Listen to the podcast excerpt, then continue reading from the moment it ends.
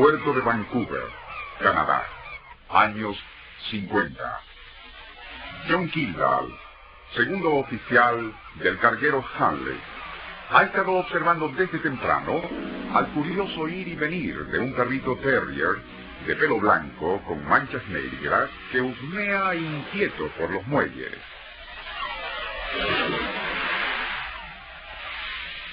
Poco antes, ese mismo animalito había subido resueltamente al barco por una pasarela de carga y tras olfatear por diversos sitios, regresó a tierra.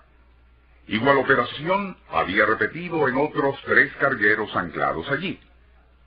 Pero atareado con la inminente partida de su buque hacia Japón, Kildall olvidó el asunto sin imaginar que iba a ser testigo de una insólita historia de amor. Nuestro insólito universo. Cinco minutos recorriendo nuestro mundo sorprendente. Fue al día siguiente de haber zarpado el Hanley, rumbo al oriente, cuando alguien descubrió al perrito de vivaces ojos negros echado sobre un tapete a la entrada del camarote del capitán.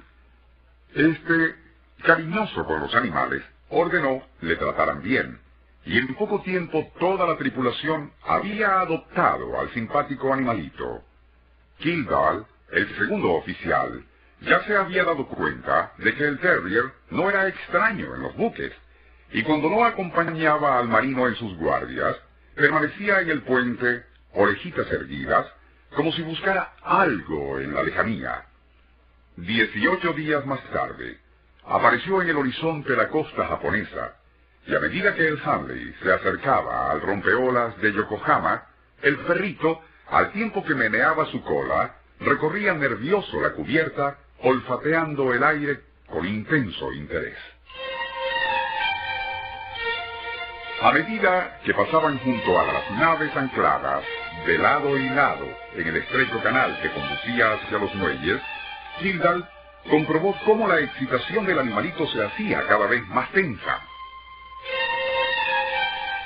Fue al cruzar frente al buque holandés Sinaloer, cuando el terrier correría frenético a ubicarse en el punto más saliente de la popa, al tiempo que gemía como angustiado. Una conducta tan peculiar que llamó la atención de todos a bordo. Justo entonces, divisaron como un zampán, lancha típica del Japón, se acercaba a un costado del buque holandés y tomó a dos de sus tripulantes para trasladarlos hasta la aduana. Fue cuando pasaron cerca del Hanley que el perrito, para entonces, en un verdadero delirio y moviendo la colita a toda velocidad, comenzaría a saltar de un lado a otro mientras ladraba con casi humana alegría.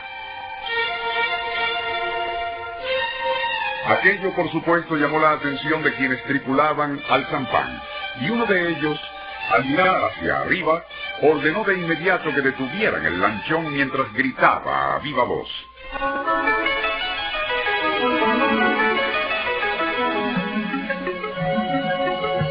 Para entonces, y sin poder resistir más, el pequeño terrier tomaría impulso y echando a correr, salvó la barandilla del buque de un solo salto, cayendo al mar.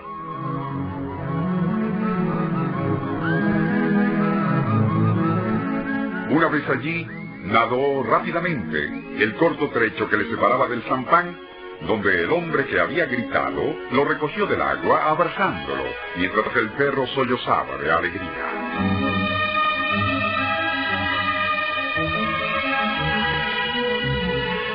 Era evidente que habían vuelto a unirse dos seres queridos.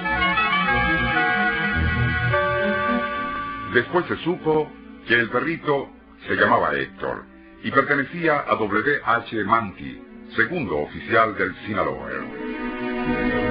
Estando en Vancouver, y mientras el buque holandés descargaba, Héctor bajó a los muelles, y en aquella inmensa maraña de cajas, containers y pasadizos se había extraviado. Su dueño, al no encontrarlo a bordo a la hora de zarpar, lo buscaría por toda la zona, pero el animalito se había alejado demasiado y el Sinaloer debió levar anclas sin él.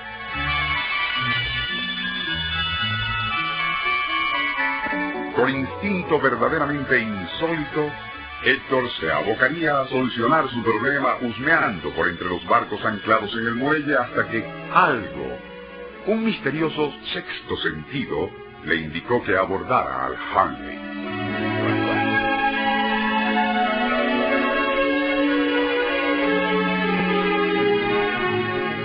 Pero, ¿cómo pudo saber aquel perrito que era ese y solo ese el carguero que zarparía rumbo a Japón? La ciencia ni la razón tienen cómo explicar algo tan increíble como absolutamente verídico y bien documentado.